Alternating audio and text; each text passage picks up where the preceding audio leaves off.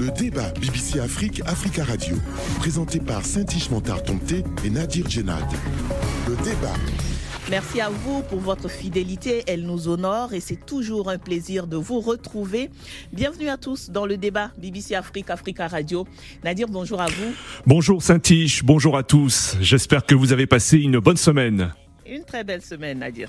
Alors cette semaine, dans cette édition en République démocratique du Congo, quelle chance de réussite pour l'accord instituant un cessez-le-feu dans l'est du pays où euh, l'armée combat le M23. Un accord a été signé mercredi à l'issue d'un mini-sommet euh, de chefs d'État tenu à Luanda en Angola sous l'égide de l'Union africaine et en l'absence du groupe rebelle.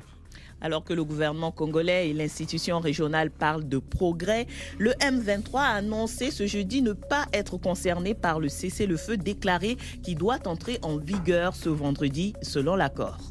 Au Burkina Faso, 90 000 citoyens dont des personnalités se sont inscrits pour devenir volontaires pour la défense de la patrie, les VDP, et aller combattre les terroristes. Le pouvoir euh, Traoré a-t-il trouvé sa recette pour faire face à l'insécurité? Les Burkinabés ont répondu massivement à la campagne d'enrôlement qui s'est achevée le 18 novembre dernier. Le nombre a dépassé le besoin de 50 000 VDP recherchés pour suppléer l'armée burkinabé. À présent se pose la question de leur apport concret dans cette lutte antiterroriste. Et au Tchad, faut-il craindre un retour de Boko Haram après une attaque qui a tué ce mercredi une dizaine de soldats tchadiens et en a blessé plusieurs autres? Le groupe armé a visé une unité de l'armée déployée sur un îlot dans le lac Tchad. Une attaque intervenue quelques jours seulement après que le président de la transition, Mamat Idriss Déby Itno, ait déclaré que les djihadistes aujourd'hui n'avaient, je cite, plus la force de s'attaquer aux casernes et ciblaient désormais la population et ses biens. Nadir. Voilà pour le sommaire. Notre grand témoin aujourd'hui est Monsieur Jonas Pandassi. Bonjour. Bonjour. Merci euh, d'être présent. Vous êtes euh, militant des droits humains congolais, membre de la société civile. Vous êtes le rapporteur général de la nouvelle société civile de Rutshuru et vous intervenez depuis euh, Kinshasa. Nos confrères invités dans cette édition, Ousmane Paré, journaliste et écrivain burkinabé. Bonjour Ousmane. Bonjour Nadir, bonjour madame, bonjour monsieur. Merci d'intervenir depuis euh, Ouagadougou et depuis N'Djamena au Tchad, Acher Yacoub Hassan, directeur général de Toumaï TV. Bonjour Acher. Bonjour Nadir et bonjour aux auditeurs de BBC Afrique et d'Africa Radio. Bonjour à tous. Merci Nadir pour le panel. Nous y allons pour le débat. Un cessez-le-feu immédiat et le retrait des rebelles du M23 des zones occupées ainsi que leur repli dans leur position initiale. Ce sont là les deux grandes résolutions de l'accord signé à Luanda sous l'égide du médiateur désigné de l'Union africaine, le président angolais Joao Lourenço. Accord signé mercredi à l'issue d'un mini-sommet en présence du chef de l'État congolais Félix Tshisekedi et du ministre rwandais des Affaires étrangères Vincent Biruta qui représentait le chef de l'État rwandais Paul Kagame. Son porte-parole, le porte-parole du président rwandais, a déclaré par la suite que cet accord était un progrès. Lendemain, jeudi soir donc, le M23 annonce que le cessez-le-feu qui doit entrer en vigueur ce vendredi ne le concerne pas. Les rebelles ont une fois de plus demandé un dialogue direct avec le gouvernement de la RDC, ce à quoi se refuse Kinshasa. Le porte-parole du M23, Laurence Kayunga, a déclaré à l'AFP que le groupe avait lui-même décrété un cessez-le-feu unilatéral en avril dernier et qu'il estimait que celui-ci était toujours en vigueur. Monsieur euh, Pandassi, avant de revenir sur euh, la situation avant de revenir pardon, sur l'accord qui a été signé et, le cessez-le-feu qui a été déclaré, parlons un peu de la situation euh, actuellement sur le terrain. Quelle est-elle? Ah Oui, merci. Oui, merci, merci. Avant tout, je voulais d'abord vous remercier pour m'avoir associé à ce débat et je salue tous mes co-débatteurs.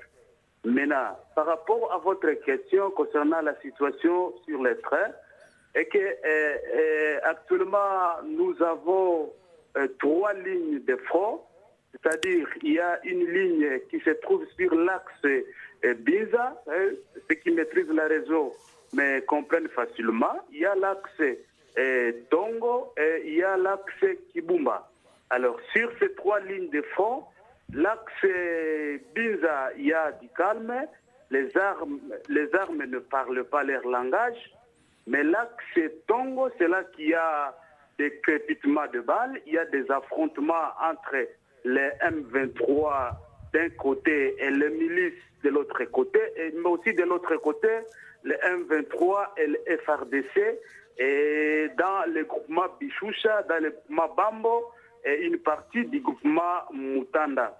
Et sur la ligne Kibumba, là aussi, on signale les accrochages entre les M23 et les FRDC. Et donc, d'une manière générale, sur les trois lignes de front, il y a euh, les deux lignes de front, c'est-à-dire l'axe Tongo et l'axe Kibumba, où on a enregistré pour le moment des accrochages entre le FRDC et Alors. les éléments M23. La situation donc ce vendredi, euh, on va dire après-midi, alors que nous enregistrons cette, cette émission, le cessez-le-feu, euh, lui, doit entrer en vigueur ce vendredi soir.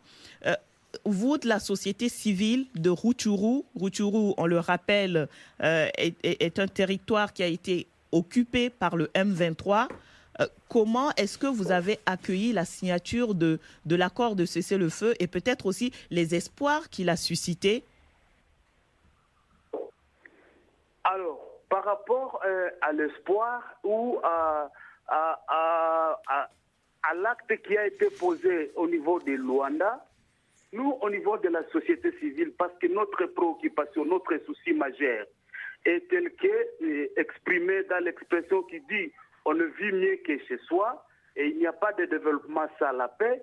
Et donc, notre préoccupation, notre souci majeur, c'est la paix et que la population fait déplacer par-ci, par-là, regagne son domicile pour euh, booster le développement.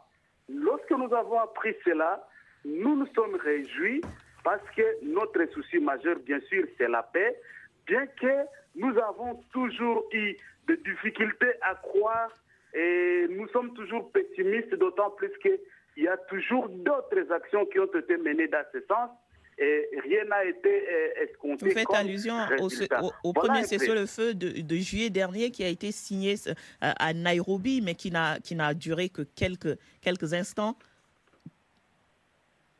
Exactement, nous faisons allusion à plusieurs initiatives au niveau de la région qui ont été amorcées, malheureusement qui n'ont rien produit.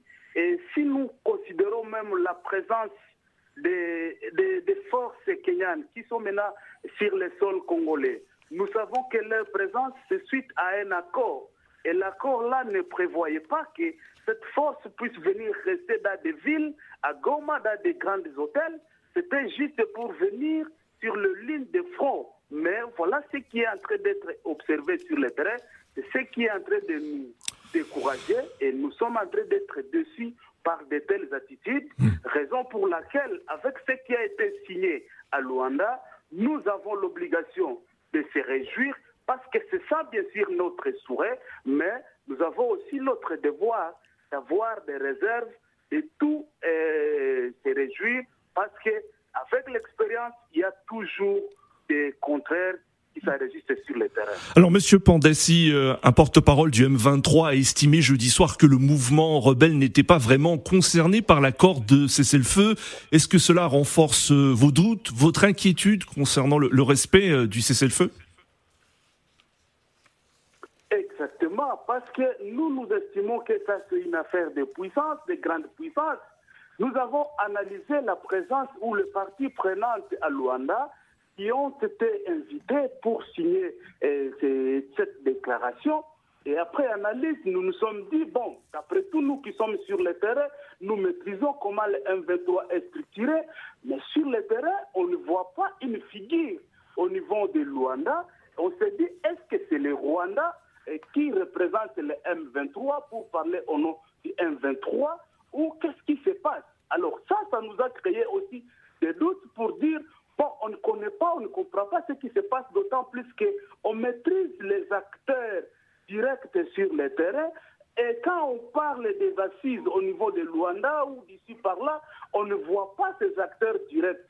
On s'est dit, c'est une affaire grande puissance. Est-ce que, une affaire, Monsieur Pandassi, juste pour être clair, est-ce que vous auriez aimé que le M23 soit associé à ce mini-sommet qui s'est tenu à Luanda et qu'il soit parmi les, les personnes conviées à ce mini-sommet? Vraiment, à notre niveau, nous, comme société civile, nous, comme population, nous avons besoin de la paix.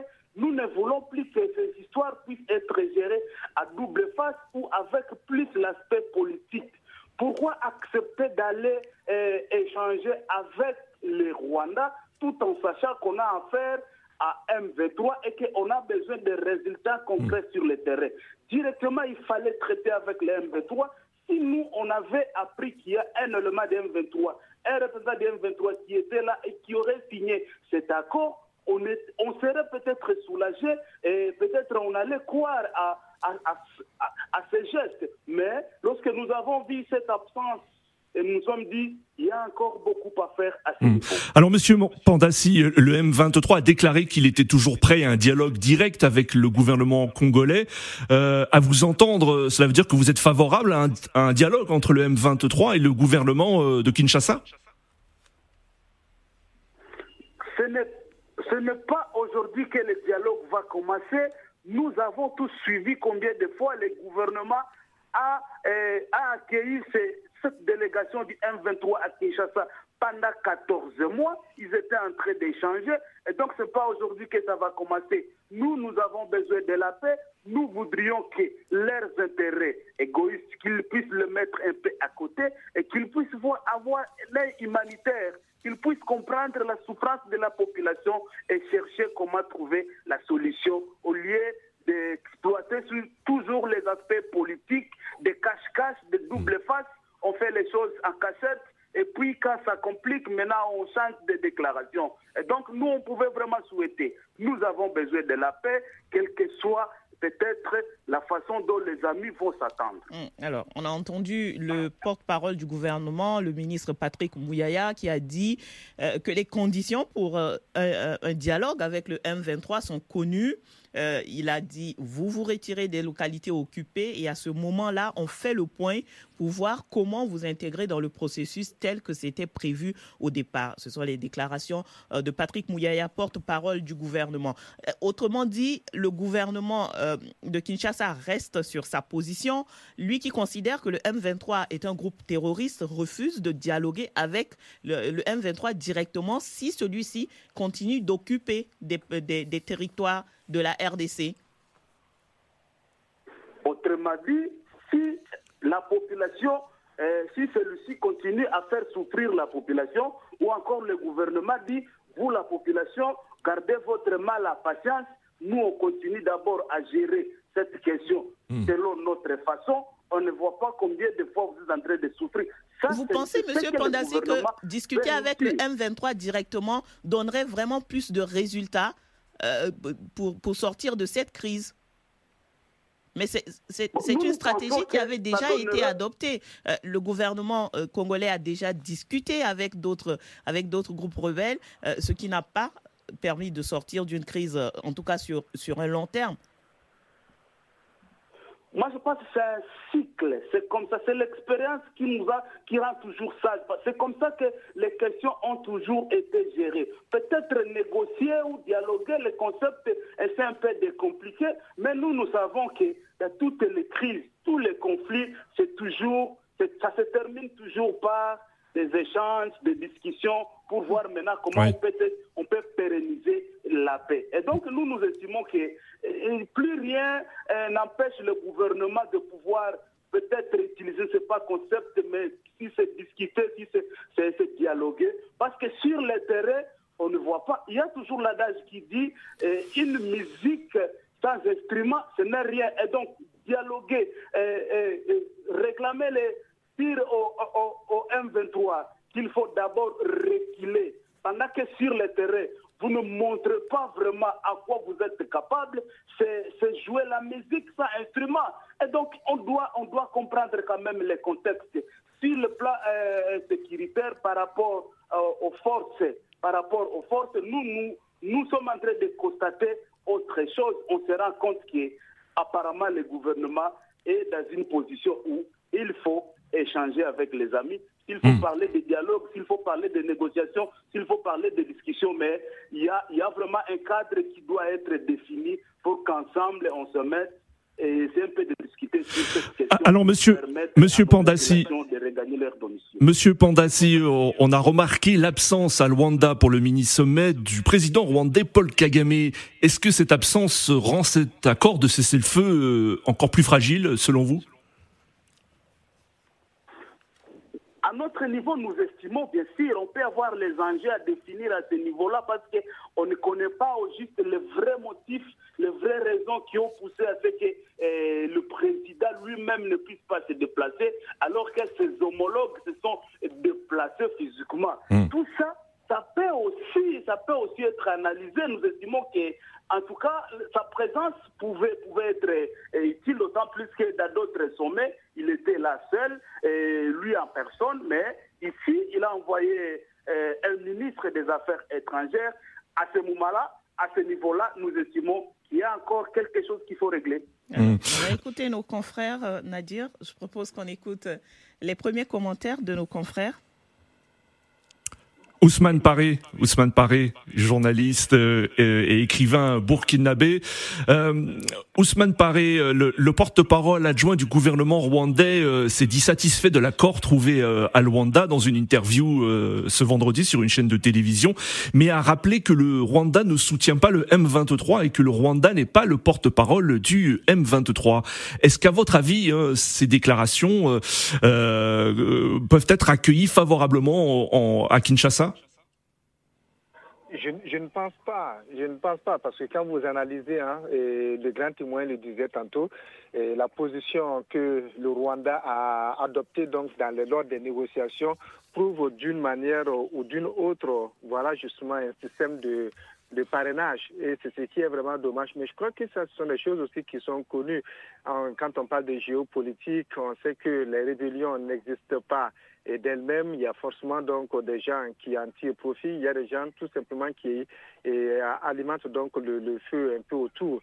Et c'est la même question que j'ai envie de reprendre. À quel titre, par exemple, le Rwanda était euh, à la table de négociation? En tant que qui le Rwanda donc a signé euh, l'accord Donc ça pose un certain nombre de, de, préoccupations.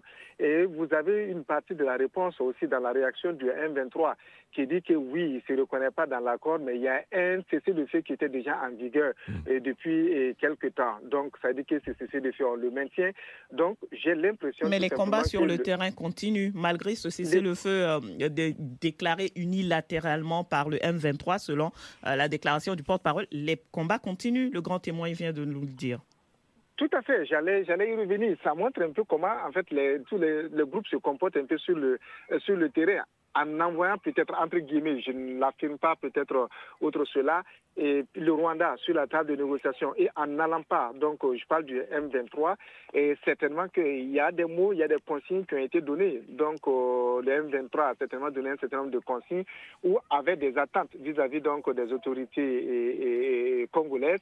Et tant que ça, ça n'a pas été comblé, donc naturellement, ça va continuer parce que vous l'avez dit aussi, ce que le M23 veut, c'est un dialogue direct, c'est des négociations directes avec euh, le pouvoir euh, donc congolais. Comment est-ce que il peut atteindre cet objectif, c'est certainement en mettant la pression euh, sur les autorités donc au niveau sur le terrain, donc en continuant les hostilités, en espérant donc en ce moment que les Congolais, si au niveau donc du pouvoir central, il n'y a pas de solution, il n'y a pas d'avancée, donc le pouvoir sera obligé d'aller mm. vers ces, négociations. Mm. Et c'est ce qui permet aussi d'interroger tout ce, et en fait, cette, cette négociation qui a été organisée, on se demande à quelle fin, qu'est-ce qu'on veut au juste si on sait que l'accord qui a été signé ne sera pas euh, mise en œuvre étant donné que le M23 n'était pas autour de la table. Nous y reviendrons après la pause. Le débat BBC Afrique, Africa Radio, présenté par Saint-Ishmantar Tomté et Nadir Djenad. Le débat le débat BBC Afrique, Africa Radio, la seconde partie. Bienvenue à vous. Notre grand témoin cette semaine est Jonas Pandassi, rapporteur général de la nouvelle société civile congolaise à Rutshuru. Il est en ligne de Kinshasa. Deux confrères partagent leurs analyses avec nous. Euh, Ousmane Paré, journaliste écrivain burkinabé, il intervient depuis Ouagadougou, la capitale, et Achek Yacoub Hassan, journaliste et directeur général de Toumaï TV, il est en ligne de N'Djamena. Le débat BBC Afrique Africa Radio est à suivre et à resuivre sur nos sites www.bbcafrique.com et www.bbc alors www.africaradio.com et www.bbcafrique.com. Je vais y arriver.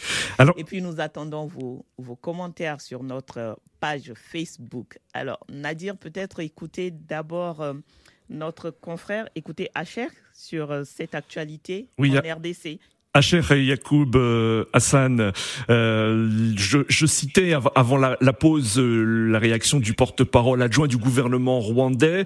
Il a déclaré que le M23 devait respecter l'accord de cessez-le-feu trouvé à Luanda. Est-ce que, selon vous, seul le gouvernement rwandais peut avoir une influence sur le M23 si aujourd'hui le porte-parole du gouvernement a cité ici, cela démontre à suffisance que le rapport de l'ONU sur, sur le soutien du Rwanda et M23 euh, est réel. Si aujourd'hui le porte-parole du gouvernement dit ceci, c'est qu'ils ont euh, quelque part un moyen de pression qu'ils peuvent mettre sur, le M23 afin que le cessez-le-feu et aussi euh, le respect de cet accord soit effectif.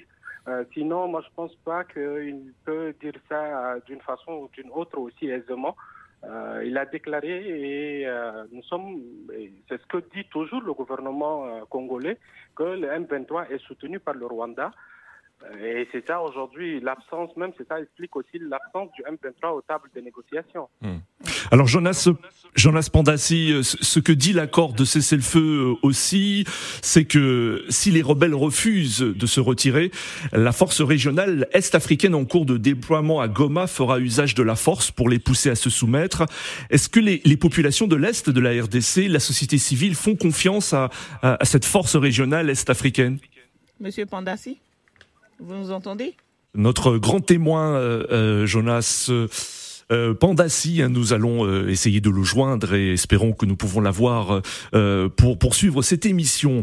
En attendant, Ousmane Paré, hein, je demandais à notre grand témoin que l'accord de cessez-le-feu disait que si les rebelles du M23 refusaient de quitter les territoires qu'ils ont conquis, la force régionale est-africaine en cours de déploiement à Goma fera usage de la force pour les pousser à se soumettre. Est-ce que selon vous, les populations de l'Est de la RDC, la société civile font confiance à une force régionale est africaine Et je ne maîtrise pas la situation là-bas, mais il faut noter que de plus en plus, hein, il y a une méfiance vis-à-vis des forces sous-régionales pour ce qui concerne, par exemple, la CDAO ici. On sait que même chez nous, voilà, donc quand on parle de, l'intervention de ces forces, les gens sont plutôt méfiants. Mais l'autre élément aussi qu'il faudra prendre en compte, c'est peut-être la proximité, à une probable proximité que les populations pourraient avoir avec euh, ces groupes aux rebelles. S'ils arrivent aussi à perdurer, à mener un certain nombre d'attaques, c'est peut-être aussi parce qu'il y a une certaine complexité. Mais au-delà de ces éléments, il faut s'interroger sur l'efficacité même de ces forces euh, sous-régionales. Mm. Je me demande si la force sera à même, donc, si elle aura les moyens, si elle sera capable justement d'engager un bras de fer avec, euh, avec le M23. On l'a vu dans plusieurs situations, ce sont des conflits qui peuvent s'enliser et je ne pense pas que les différents acteurs ont intérêt justement à ce qu'on en arrive là. Mm. Et on sait aussi que le M23, au besoin, pourra bénéficier donc du soutien euh, voilà, d'autres acteurs au tapis dans l'ombre. Pour moi, c'est juste une menace, mais je ne pense pas que ils iront jusqu'à mettre en exécution cette menace. Alors, c'est quand même un changement, on va dire, de mandat pour cette force. Euh, au début, on parlait d'une force, une force d'interposition euh, et, simplement, cette fois-ci, on semble lui donner euh, le mandat d'agir sur le terrain, d'user de la force en cas de, de, de, de, violation de ce cessez-le-feu qui a été déclaré. À chaque, est-ce que une telle force en présence et de, de, l'armée congolaise d'un côté et du M23 de l'autre, la situation ne, ne risque-t-elle pas de, de s'envenimer au point d'être irrécupérable? En matière de violence, je veux dire Déjà, Santi, il faut le rappeler que la situation est déjà même catastrophique pour la population qui vit euh, dans, le nord Kivu. Il est aujourd'hui euh, un peu difficile pour elle d'avoir une stabilité, une paix aussi euh, durable qui leur permettra de, se développer ou de s'épanouir. Mais maintenant, face à cette situation, si une force d'interposition vient, elle sera comme la, la MINUSCO depuis des années qui n'a pas pu calmer cette situation. Répondre une force qui sera active sur le terrain. Tout à l'heure, Ousmane l'a dit, quelle est la capacité de cette force-là pour arriver à bout de, de M23? Euh, on sait que déjà les FRDC depuis euh, des années n'ont pas pu euh, calmer cette situation. Déjà lorsqu'on parle de, des militaires infiltrés, lorsqu'on parle plusieurs, plusieurs hauts gradés de l'armée ont été ont été arrêtés et sont poursuivis pour pour trahison entre autres. Oui. Effectivement, il faut aussi le rappeler que le M23 est né euh, d'une rébellion euh, ethnique, surtout euh, des Tutsis. Et cette population vit autour de ce, cette sous-région. Si on envoie des soldats qui sont aussi des Tutsis, est-ce qu'ils combattront leurs frères Est-ce qu'ils feront face à, leurs frères C'est aussi des questions qu'on doit se poser. Et maintenant, quel rôle jouera effectivement cette force d'interposition? Est-ce qu'elle sera du côté des FRADC ou bien est-ce qu'elle euh, jouera tellement son rôle de, force d'interposition? Tout de même, il est difficile aujourd'hui pour dire que la situation euh, va se calmer aussitôt. Hmm. Merci beaucoup, Hachek Nadir. On passe au second sujet après le jingle. Le débat BBC Afrique, Africa Radio. Direction le Burkina Faso pour notre deuxième sujet. Le pays fait face également à la persistance de l'insécurité. Au moins 14 personnes, dont 8 supplétifs civils de l'armée, ont été tués lundi lors de deux attaques distinctes de groupes djihadistes dans le nord du pays. Selon les autorités militaires, la lutte contre le terrorisme était d'ailleurs largement évoquée par le premier ministre burkinabé Apollinaire Joachim Kielem de Tambela lors de sa déclaration de politique générale samedi dernier devant les députés tout en remerciant certains partenaires voisins d'avoir facilité l'acquisition de matériel pour les forces armées, le Premier ministre a fustigé le comportement d'autres partenaires sans les citer, des partenaires internationaux, je cite, qui n'ont pas toujours été loyaux, selon lui, dans la lutte anti-djihadiste que le Burkina Faso mène depuis plusieurs années. Le Premier ministre a aussi estimé qu'il était temps de passer à la diversification des partenariats Rappelons que la déclaration d'Apollinaire Kielem de Tambella intervient au lendemain d'une nouvelle manifestation contre la présence militaire française à Ouagadougou, la capitale du Burkina. Alors Ousmane Paré, le, gouvernement burkinabé a rejeté l'initiative d'Accra euh, au Ghana visant à soutenir le pays par l'envoi de 2000 soldats d'une future force africaine. Mais pendant le même temps, le Premier ministre burkinabé a dénoncé l'inaction de la communauté internationale. Que veulent réellement les autorités euh, du pays? Selon vous Nadir, c'est la grosse question aussi qu'on se pose ici. Voilà, tant on est, j'ai envie de dire, embrouillé par les différentes euh, déclarations. Vous faites bien d'évoquer donc l'initiative euh, d'Accra, le Premier ministre qui était à cette, rencontre. C'est vrai qu'il a eu à faire donc euh, des, des déclarations à ce niveau, mais après on revient. Donc il y a eu le communiqué qui a été publié sur la page donc du Premier ministère, la page Facebook du Premier ministère, où on annonce l'envoi de 2000 soldats pour venir en aide aux forces de défense et de sécurité du Burkina. La même information a été reprise par la télévision nationale. Et juste après, il y a le porte-parole du gouvernement qui fait un communiqué pour dire qu'il n'en est absolument rien et que le Burkina ne va pas accepter des soldats donc étrangers sur son sol, que les forces de défense et de sécurité sont capables donc de mener la lutte contre le terrorisme. C'est vraiment à ne rien ni comprendre. A l'impression justement que sur la question entre le Premier ministre et le président de la transition, c'est pas du tout le même langage qui, qui se tient. Mm. Mais en même temps, en fait, le flou dans lequel nous nous retrouvons, c'est que on a l'impression qu'en même temps, les autorités au pouvoir donc actuel veulent écouter ce discours justement un peu malien qui se tient de plus en plus au niveau du Burkina, le rejet de la France et puis l'appel à un partenariat avec euh, la Russie. Et là, je précise qu'il y a déjà des accords avec la Russie. Maintenant, on ne sait pas concrètement ce qu'on met dans diversification de partenariat ou bien de partenariat avec la, avec la Russie. Donc, dans ce discours qui se tient, le gouvernement semble jouer à un double jeu faire semblant d'être avec les populations, d'écouter, d'exécuter ce que les manifestants disent et en même temps et être un peu raisonnable sur un certain nombre de, décisions. Mmh, alors, vraiment le flou. Oui, Ousmane, euh, pareil, ce que vous dites, c'est que le gouvernement a, eu peur de l'opinion publique et qu'il y a aussi des divergences au sommet euh, de l'État, au sein de l'armée, concernant le, le déploiement d'une force extérieure Tout à fait, c'est l'impression en tout cas qui se, qui se dégage. Parce que le Premier ministre, dans ses déclarations, l'avait annoncé, donc pour ce qui concerne l'envoi des soldats, donc les 2000 euh, soldats, mais le communiqué disait tout autre chose. Donc euh, on est dans ce, dans ce flou. Même au niveau donc euh, de la hiérarchie, c'est vrai que le discours n'est pas officiel, mais de façon officieuse, donc il y a cette méfiance vis-à-vis de tout ce qu'il y a comme apport extérieur. Parce que dans le discours, ce qu'on ne dit pas officiellement, on essaie, on fait comprendre aux populations qu'en réalité, derrière l'initiative, il se cache donc la France.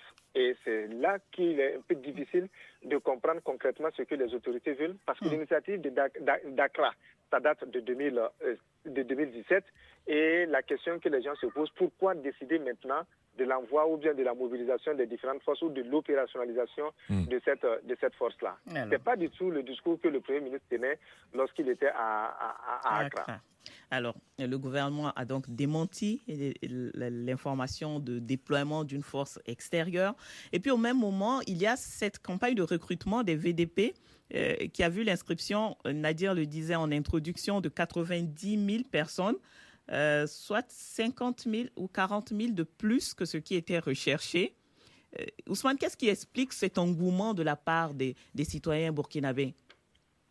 Il y a plusieurs, euh, il y a plusieurs euh, raisons, mais je crois que c'est déjà un message à l'endroit des autorités, la ferme volonté, en tout cas l'envie des populations de voir euh, finir cette crise qui dure depuis maintenant 7-8 ans c'est surtout ce message qu'il faudra, qu'il faudra lire peut-être à travers cette mobilisation.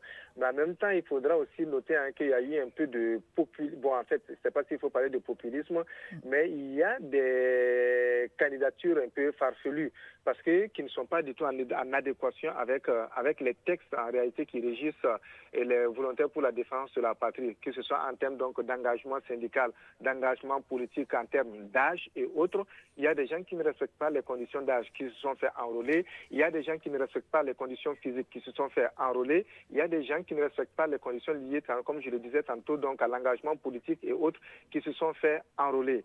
Pourquoi? On ne le sait pas. Il y en a qui disent que c'est juste pour amener d'autres personnes à se faire enrôler, hmm. sauf que ces personnes sont allées juste à la veille donc de la clôture des candidatures.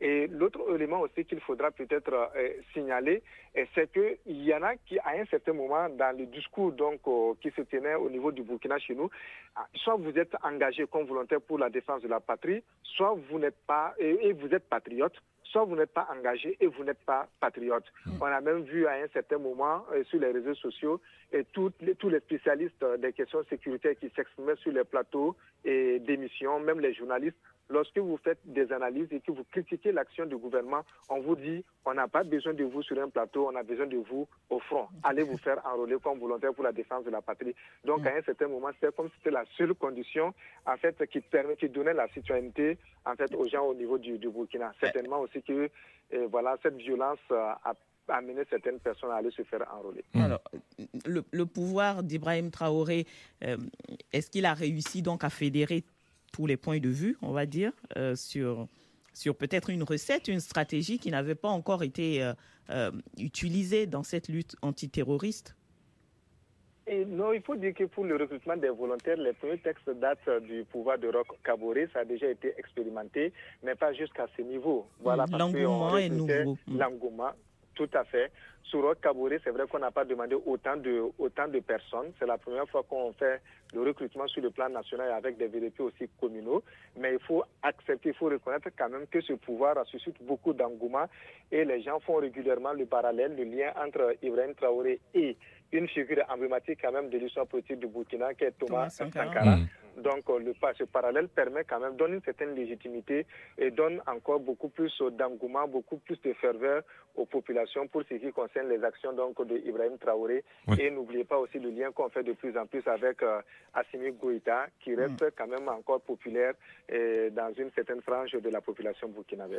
Alors, Ousmane Paré, hein, pour, pour, revenir au, discours du Premier ministre burkinabé, il a évoqué, hein, nous le disions, des partenaires euh, déloyaux, on pense bien sûr à la France, et il se trouve qu'au lendemain de cette intervention, le ministre français des Armées, euh, Sébastien euh, Lecornu, affirmait que la France réfléchissait à retirer ses forces spéciales du Burkina Faso. Est-ce que des discussions sont en cours entre les deux pays? Les autorités burkinabées souhaitent-ils le départ de ces forces spéciales françaises? Et je crois peut-être au fond, il n'y a pas de discussion à ce que je sache autour de la, autour de la question, mais je crois que de façon officieuse, les autorités burkinabées veulent le départ donc de la France. Dans, quand vous discutez avec les autorités, que ce soit la haute hiérarchie militaire ou des hommes politiques, même les gouvernants actuels, c'est ce discours qui est tenu. Mais officieusement, justement, on essaie de faire comprendre qu'on a besoin du partenariat avec la France. On peut rappeler les premières sorties du Premier ministre donc euh, qui a dit qu'on a déjà un, partenariat avec la Russie. C'est pas du jour au lendemain qu'on peut demander à la France de partir, etc., etc. Mais il semble progressivement changer de, de, de discours. N'oubliez pas que derrière les manifestations anti-françaises, quelque part, il y a des sources qui indiquent quand même l'implication des autorités actuelles. On a assisté au même jeu sous Roch Kabore qui manipulait des acteurs de la société civile pour dénoncer la politique française au Burkina, alors que de façon dans le discours officiel, on disait qu'on était en partenariat avec, euh, avec la France. On se rappelle le sommet de Pau donc pour la clarification des positions. Mm. Nos chefs d'État n'en ont pas été capables, ils n'ont pas dit clairement qu'ils voulaient le départ de la France. Maintenant, on se demande si avec le pouvoir actuel, si la France met les cartes sur la table, voulez-vous qu'on reste ou qu'on parte on espère que ces autorités actuelles donc, seront capables de dire franchement, on ne veut pas de la France, afin qu'on sorte justement de ce jeu de cache-cache où on fait sortir des jeunes pour dire à la France de ne pas rester et officiellement on dit non, on a besoin de vous dans la lutte contre le terrorisme. Hum. Euh, quel est votre, euh, votre point de vue sur cette euh, politique du pouvoir Traoré avec, comme Ousmane l'a dit, de façon officieuse, puisque ça n'a pas encore été euh, officialisé, mais euh, le sentiment que la France est de trop actuellement dans cette politique euh, sécuritaire. Et puis de l'autre côté, le recrutement massif des VDP qu'on dit être capable de suppléer l'armée voilà, de suppléer l'armée burkinabé dans cette lutte antiterroriste. Est-ce que c'est c'est une recette qui pourrait marcher pour le pouvoir d'Ibrahim Traoré? Euh, d'abord, Ibrahim euh, Traoré s'est lancé, comme euh, l'a dit tout à l'heure Ousmane, à ce discours d'Assim Goïta, ou à ce discours, je dirais, populiste pour faire adhérer la population à sa cause. De l'autre côté, parler des VDP qui feront face à ce terrorisme, moi je pense que ça sera un peu difficile. Déjà que l'armée régulière a eu aussi du mal depuis des années à arriver à bout de, de ces terroristes. Euh, maintenant, s'il s'agit de les mettre sur le terrain, il faut que ces, volontaires soient formés, il faut que ces volontaires soient équipés. Et tout ça, le Burkina Faso, moi, je pense qu'a justement besoin de ses partenaires euh, pour euh, cet appui et faire face à ces terroristes. Euh, les former, d'abord les équiper et aussi les déployer sur le terrain. Et ça, ça demande énormément de moyens que le Burkina Faso euh, doit se tourner euh, essentiellement vers ses partenaires pour les avoir. Maintenant, il y a cette volonté, il y a ce patriotisme manifesté déjà par les jeunes qui ont adhéré à, à ce programme. de l'autre côté, maintenant, il faut les structurer. Euh, faire d'eux d'abord des agents, peut-être, je dirais, des renseignements qui seront euh, parmi euh, la population et donner des renseignements fiables à l'armée nationale qui, elle, se déploiera maintenant pour faire face à ces terroristes. Mais dire qu'aussitôt ils seront opérationnels sur le terrain et que les résultats seront à court terme, il sera un peu difficile pour le Burkina Faso. Mmh. Alors, Ousmane, justement, est-ce qu'on a une vue sur l'après-inscription sur ces listes pour les volontaires de la paix? Oui, il y a eu un communiqué, je crois, jeudi, donc, euh, du commandement, du commandant, donc, euh, de la brigade pour les volontaires de la défense de la, de la patrie, qui demandait à ce que et qui précisait pardon qu'il y aura donc la suite à travers euh, des enquêtes, donc des enquêtes de moralité qui allaient être euh, faites. Et on demande aussi aux gens qui ont déposé des dossiers et qui ne respectent pas un certain nombre de conditions, donc notamment l'appartenance syndicale ou politique, de démissionner déjà de leur de leur poste donc pour la suite. Maintenant, l'autre grosse inquiétude qu'on a, vous avez 90 000 dossiers, on se demande bien mmh. euh, comment justement va se mener cette enquête de mmh. moralité, comment on va s'assurer, comment on va contrôler tout cela, parce qu'on a vu même pour les des représentants au niveau de l'Assemblée législative de transition, pour une centaine de personnes, on n'a pas été capable de faire une bonne enquête de moralité. On a vu avec le dernier gouvernement, avec pour une vingtaine de personnes, on n'a pas été capable de faire une bonne enquête de moralité. Il a fallu qu'il y ait des contestations. Donc on imagine avec 90 000 personnes comment est-ce que les choses vont se passer. Mmh. Pas qu'on est contre, mais quand même, je crois que les choses se passent euh, sans qu'on ait pris le temps de mener une étude assez approfondie des expériences euh, antérieures. Étant donné, par exemple, qu'au Burkina, depuis quelques années, on a une loi sur la police de proximité qu'on aurait pu peut-être mettre en œuvre, mais on laisse tout cela, on laisse l'expérience amère avec le recrutement qu'il y a eu sur Rock et on s'engage dans cela. On ne sait pas du tout ce que ça va donner, on va observer Alors Ousmane, euh, on, les, euh, les VDP, hein, les volontaires pour la défense de la patrie, payent un, lourd tribut dans les attaques euh, djihadistes de groupes armés. Alors vous évoquiez un engouement de la population, mais est-ce qu'il y a un, un discours contraire, notamment tenu par des hommes politiques, par exemple, ou la société civile, qui dit que ce n'est pas aux civils de combler des insuffisances, voire des défaillances de l'armée? Non, ce discours est minoritaire. Il n'y a que des journalistes et puis des des chercheurs qui essaient d'interpeller le gouvernement sur euh, les risques hein, auxquels on expose ces, populations. Parce que, comme je le disais, pour ceux qui s'intéressent à la question, avec les premiers volontaires, on a déjà vu les répercussions. Il y a des familles qui ont été ciblées, il y a des gens qui ont été ciblés tout simplement parce qu'ils se sont engagés comme volontaires pour la défense de la patrie. Je voudrais rappeler quelque chose. Récemment, quand la mesure, l'annonce a été faite, dans une localité, il y a un chef traditionnel qui a appelé ces sujets, entre guillemets, à se faire enrôler. Le même jour, les terroristes sont allés au niveau de, la localité et ont procédé à des tirs pour prévenir, dire aux gens, ceux qui vont se faire enrôler, en fait, euh, auront affaire à eux. Donc, euh, voilà un peu la situation qui se présente, alors qu'il n'y a pas de mesures justement pour protéger ces, ces volontaires. On a vu dans certaines localités où ce sont les hommes, les, les, les, forces de défense et de sécurité qui demandent à ces volontaires de les accompagner justement euh, sur le, sur, le terrain, en fait, d'assurer pratiquement leur protection, ce qui n'est pas du tout intéressant. Mm. Donc, c'est un discours qui est minoritaire et on espère, parce qu'aujourd'hui, on est vraiment dans du populisme, et tous ceux qui essaient d'interpeller sur les probables exactions que pourraient commettre, par exemple, ces volontaires ou les risques auxquels on les expose. Et, peut-être aussi cette autre crainte de voir le pays euh, euh, être envahi par la circulation des armes légères, euh, si jamais ces, ces, volontaires doivent être munis d'armes pour, pour se défendre. Merci beaucoup, Ousmane Paris. Merci. Nous finissons avec le troisième sujet, sans transition, c'est le Tchad. Le Tchad qui est en deuil de trois jours, en hommage à la dizaine de soldats qui ont été tués dans l'île de Bukatolorum, euh, près de Ngouboua. C'est un îlot dans le lac Tchad. La zone est réputée être un repère pour la secte Boko Haram. Selon un communiqué de la présidence, du porte-parole de la présidence tchadienne, euh, le porte-parole donc de la présidence, Braham Amat, a déclaré euh, que cette attaque vient confirmer la présence encore active de la nébuleuse Boko Haram dans le bassin du lac Tchad. fin de citation. Hachek, le poste qui a été attaqué était, semble-t-il, nouvellement installé dans une zone avancée et sous l'ordre du président Mamad euh, Déby Itno, selon certaines sources de l'armée. Est-ce que le président tchadien a pris trop de risques? Lui qui, je rappelle, euh, quelques jours auparavant, disait que Boko Haram n'avait plus de force pour s'en prendre aux positions militaires. Est-ce qu'il a pris trop de risques cette fois-ci? C'est aussi la question qu'on se pose ici en Djamena par rapport à cette attaque Santiche parce que euh, euh, dix jours exactement après euh, sa déclaration, Boko Haram a frappé. on se demande est-ce que ce n'est pas une réponse à, cette déclaration du président que Boko Haram donne? Dix jours exactement après ça, ils attaquent un poste avancé et il a aussi déclaré, il faut qu'on ajoute, que euh, Boko Haram n'a pas cette capacité-là d'attaquer des, casernes. Et justement, c'est un poste avancé où les militaires doivent être stationnés qui a été attaqué. Donc ici, on se dit que voilà clairement que Boko Haram existe encore et elle a encore cette force de frappe euh, dans cette partie du Tchad. De l'autre...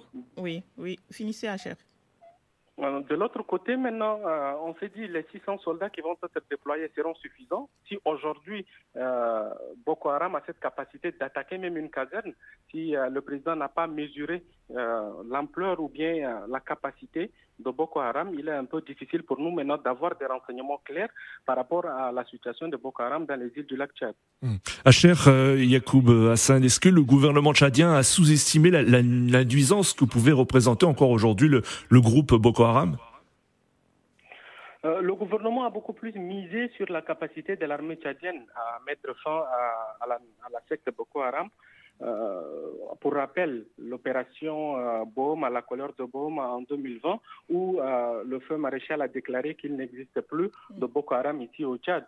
C'est cette capacité de l'armée que euh, le gouvernement mise sur ça pour dire que Boko Haram ne, peut plus euh, s'attaquer euh, à l'armée nationale.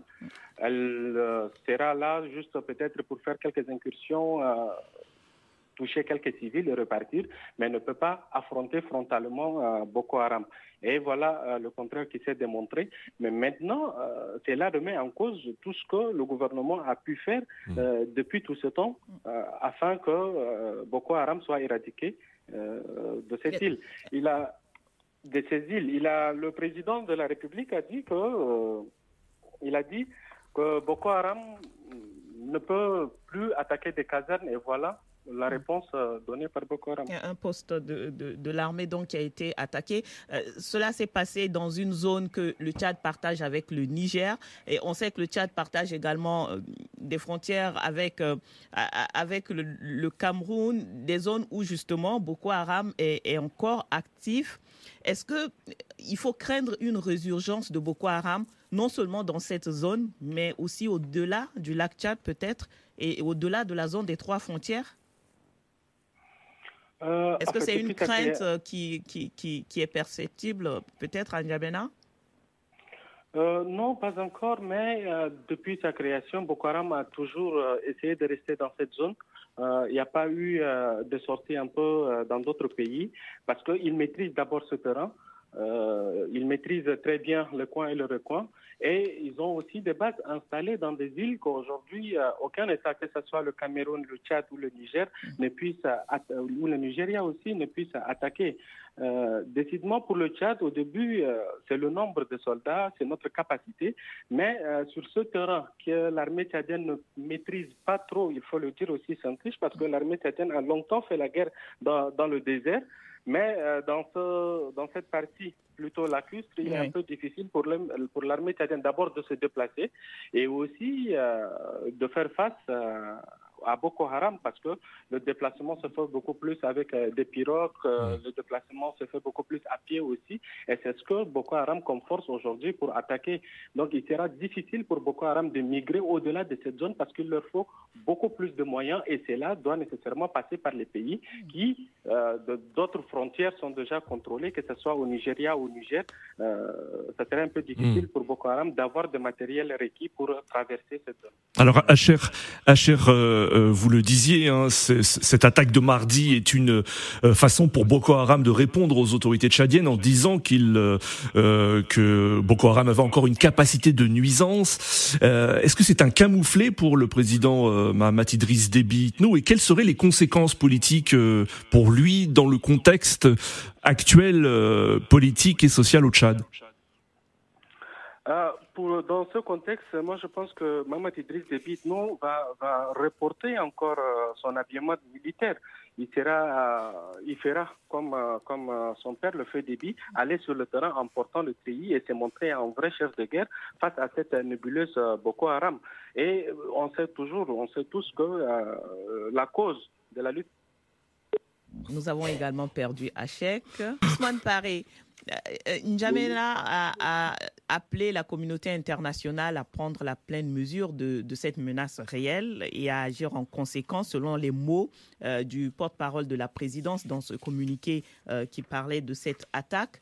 C'est un appel que l'ex-président Déby, père donc de l'actuel président tchadien, a fait à plusieurs reprises aussi.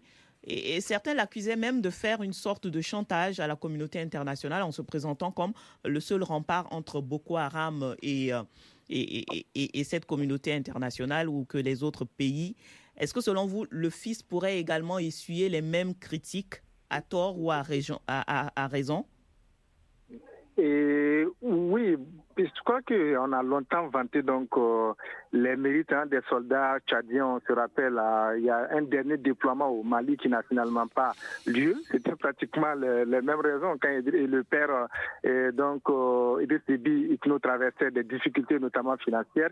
Il avait donc il y avait ce chantage là donc avec ces soldats pour qu'ils puissent intervenir un peu un peu partout. Je crois que tout en reconnaissant les mérites des soldats tchadiens, il faudra quand même reconnaître que la situation est beaucoup plus complexe, la situation est beaucoup plus difficile et ce n'est pas du jour au lendemain qu'on arrive à bout de ces groupes terroristes. Ils ont beaucoup plus de mobilité, ils sont beaucoup plus mobiles que nos forces républicaines et ils ont des stratégies. En fait, ils arrivent à facilement à s'adapter à un certain nombre de, de, situations. Donc, il faut tenir compte de ces propos donc des, des, Tchadiens. La menace peut être euh, à l'endroit donc de la communauté internationale. Je me menace entre entre guillemets, mais en même temps se dire que c'est une situation quand même qui est assez préoccupante et qu'il faut carrément revoir la stratégie en fait qu'on a jusque-là déployée dans la lutte contre le terrorisme dans, euh, en. Afrique de façon, de façon générale. Je crois que les stratégies ne sont pas du tout adaptées à la menace. Mais la stratégie aussi, actuellement, ce sont des pays qui sont repliés sur leur, euh, on va dire, sur leur sécurité interne. Le Niger s'est replié en quelque sorte sur euh, la sécurisation interne de son territoire. Même chose peut-être pour le Nigeria, pour le Tchad. Est-ce que cela justement ne permet pas à Boko Haram de se reconstituer? Tout à fait, c'est la, grosse erreur en réalité qu'on commet parce qu'on tient compte donc des frontières alors que les terroristes justement se moquent des, frontières. Il n'y a pas de frontières pour les, pour les terroristes. Quand je prends le cas pour ce qui concerne eh, le Burkina, le Mali et le Niger, c'est justement sur les frontières que les terroristes jouent. Et au moment où nous nous empêchons donc les soldats des autres, de l'autre pays de traverser nos frontières, les terroristes donc font même des actions au-delà donc des, des, frontières. Comme vous le dites aussi, ils profitent justement de ce repli pour mieux s'organiser parce qu'en ce moment personne ne les voit, personne ne les observe et personne n'essaie de les contre-attaquer. Donc ils se préparent et quand ils le voudront, ils vont mener tranquillement leurs attaques et replier encore en se jouant sur des, différentes frontières. Merci beaucoup, Ousmane Paris. Nadir Le débat BBC Afrique, Africa Radio en duplex à Paris et Dakar. Et c'est l'heure d'écouter les messages des auditeurs sélectionnés par Didier Ladislas Lando de BBC Afrique. Réagissez et laissez-nous vos commentaires via notre compte Twitter, débat BBC Africa et sur notre page Facebook, facebook.com slash débat BBC Africa. Bonjour Saintis, bonjour Nadir, bonjour à tous. Voici quelques réactions d'internautes recueillies sur la page Facebook de l'émission. Accord de Luanda le feu Théodore Lacou affirme que la réussite de cet accord dépend de la sincérité des parties prenantes et de leur capacité à se faire mutuellement confiance. Pour Charles Bazema, il faut continuer à privilégier le dialogue car les armes ont montré leur limite. Burkina Faso, archiduc Théodore de N'Djamena estime que les régimes se succèdent mais la situation sécuritaire reste inchangée. Pour lui, la priorité du gouvernement doit être la sécurité et rien d'autre. Revenant sur la récente attaque de Boko Haram au Tchad, Théodore Lacou appelle tout le peuple tchadien à l'union nationale face à cet ennemi commun. Merci à Emmanuel Yeto qui nous a rejoint cette semaine. Merci de continuer à nous suivre à l'adresse facebook.com slash le débat BBC Afrique-Africa Radio. Et d'ici là, bon week-end à tous. C'est la fin de cette émission. Nous étions en compagnie de Ousmane Paré, journaliste et écrivain burkinabé, euh, de Jonas Pandassi, notre grand témoin, rapporteur général de la nouvelle société civile de Rutshuru, que nous avons perdu. Toutes nos excuses. Et nous étions également avec notre confrère que nous avons aussi perdu malheureusement, Acher Yacoub Hassan, directeur général de Toumaï TV. Merci euh, Didier Ladislas Lando pour la préparation de cette émission. Merci Abdou Diop pour la réalisation depuis Dakar. Vous pouvez réécouter cette émission en podcast sur nos sites respectifs www.africaradio.com et www.bbcafrique.com. Rendez-vous la semaine prochaine pour une nouvelle édition du débat BBC Afrique Africa Radio. Au revoir Saint-Tiche et à la semaine prochaine. À la semaine prochaine, Nadir.